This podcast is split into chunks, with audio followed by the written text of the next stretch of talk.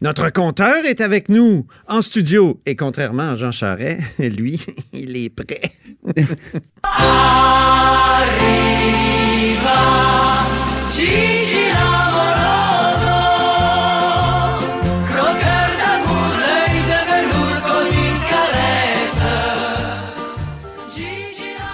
Bonjour Jean-François Gibault. Notre Bonjour com- Antoine. Notre compteur et accessoirement directeur de la recherche à QMI. Hmm.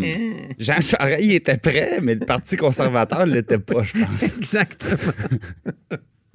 bon, parlons de la politique contemporaine Oui. au Québec, parce que Jean Charest, ça nous ramène quand même assez loin. Je suis prêt, c'est un slogan de 2003. 2003. Ah oui, c'est ça. Parlons du projet Saint-Laurent. Tiens, sautons dix ans plus loin, en Oui. 2013. C'est vrai. Ben oui. Alors, Le livre Le fameux livre de François Cap Legault. sur un Québec gagnant. Oui. de, de François Legault, dans lequel il, pro- il- il proposait quelque chose d'intéressant quand même. Une- une- que le Saint-Laurent devienne une espèce de vallée de l'innovation, de la recherche et aussi du développement économique. Exactement. Ben, en fait, c'était Pourquoi on pas. parle de ça? Ben, euh, euh, pourquoi on parle de ça? Parce que, évidemment, c'était dans le livre de M. Legault en 2013.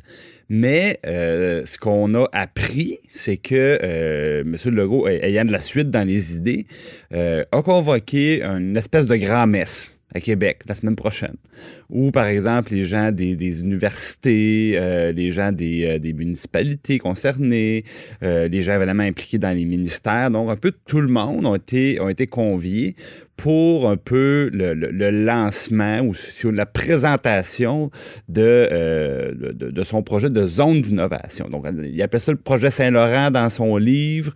Maintenant, ça s'appelle les zones d'innovation. En fait, on parle de quoi? On parle d'un concept qui n'est pas récent, mais qui a eu du succès ailleurs, autant en Europe qu'aux États-Unis. Par exemple, la Silicon Valley, c'est exactement ça, la région de Boston. Euh, M. Legault, dans son livre, parlait de Barcelone, euh, Munich. euh, Il y, y a plusieurs exemples. Donc, en fait, c'est des endroits où souvent on a pris des, anciens quartiers industriels, mais qui sont proches, dans le fond, des cœurs des différentes villes, parce que souvent, à, l'époque, bien évidemment, on, structurait les institutions pas très loin des, euh, industries euh, qui faisaient travailler les, euh, les gens de la ville. Puis là, souvent, ben, avec la, la réforme technologique, tout le secteur manufacturier est en perte de vitesse depuis longtemps. Donc, souvent, c'est des endroits où on réussit en milieu urbain à localiser des nouvelles entreprises puis à structurer des milieux de vie qui sont intéressants, par exemple, pour des jeunes finissants. Alors, on essaie Je de... mais c'est plein de, de mots-clés euh, à la mode, là, structurer des milieux de vie. Y a-t-il quelque chose de concret?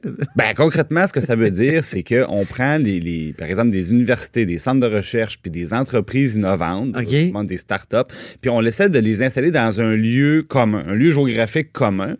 Et euh, c'est c'est, euh, non seulement c'est intéressant parce qu'évidemment, c'est pour les inciter à travailler ensemble, mais c'est très attrayant pour la main-d'œuvre parce que Ah oui. on le sait, il y a une pénurie de main-d'œuvre. Ici, à Québec, par exemple, il y a plusieurs jeunes formés euh, dans des secteurs de pointe qui n'ont pas envie d'aller travailler euh, en banlieue de Québec ou à l'autre bout de Sainte-Foy. C'est un défi de les amener là.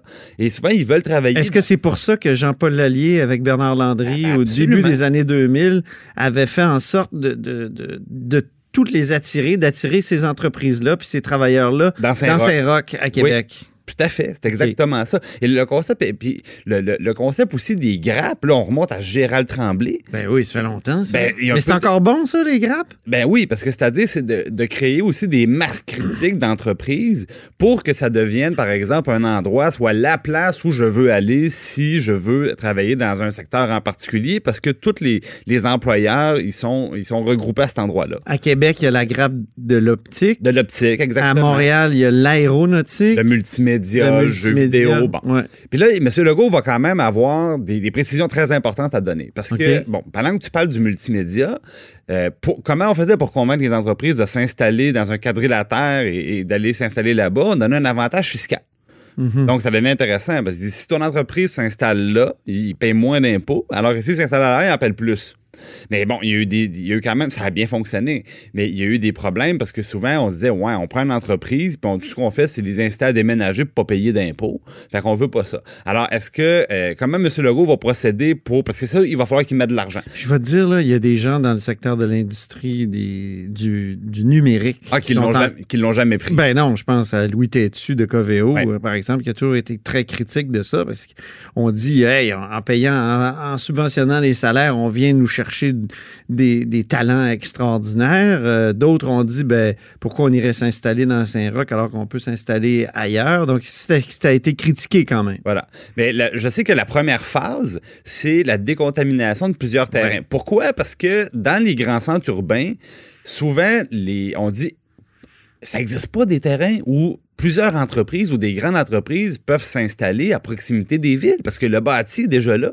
Alors souvent, justement, cette possibilité-là existe si on prend des vieux sites industriels et qu'on on vient les décontaminer puis les, réaménager comme il faut. Alors souvent, ben, disons, ben, à Trois-Rivières, je viens de Trois-Rivières, ben, toute l'industrie des pâtes et papiers, évidemment, qui, a faibli avec les, avec les années, avec la révolution numérique, ben, ils ont des très beaux terrains en bordure du fleuve Saint-Laurent, près de la ville. Mais là, évidemment, il y a eu de l'activité lourde pendant des années, puis Ben c'est oui. contaminé. C'est plein de plomb puis Voilà. Alors, euh, ça, il y en a un peu partout dans le coin de Montréal. C'est la, la même chose. La Monsieur Legault, il veut commencer par, par ça. Donc, il va avoir un, un grand chantier. Puis ça, ça avait déjà été annoncé là, de décontamination puis d'aménagement de nouveaux terrains. Mhm. Alors, ça, c'est une première phase. Puis après ça, il va sûrement avoir un chantier d'infrastructure.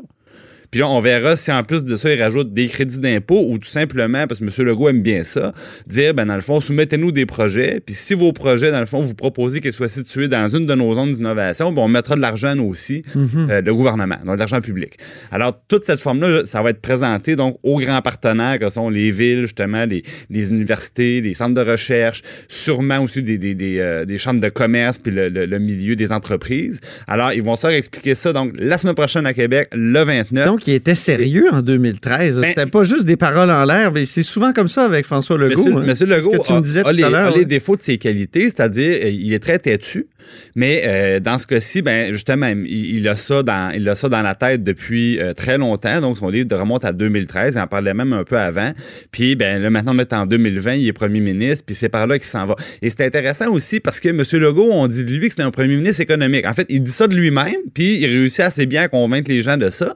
Ça vient de son passé évidemment de PDG d'Air Transat, d'homme d'affaires, mais pour le moment, M. Legault, depuis qu'il est premier ministre, son seul grand geste économique, ça a été de, un consolider Investissement Québec, de euh, fusionner beaucoup d'activités avec le ministère de l'Économie, de Ce qui a soulevé toutes sortes de questions, de copinage, euh, notamment autour de, de, de son ministre. Mm. autour de son ministre. Mais ceci dit, euh, prendre Investissement Québec, puis lui donner un peu plus à manger, le mettre de l'argent là-dedans, grossir un peu la chose, c'est bien.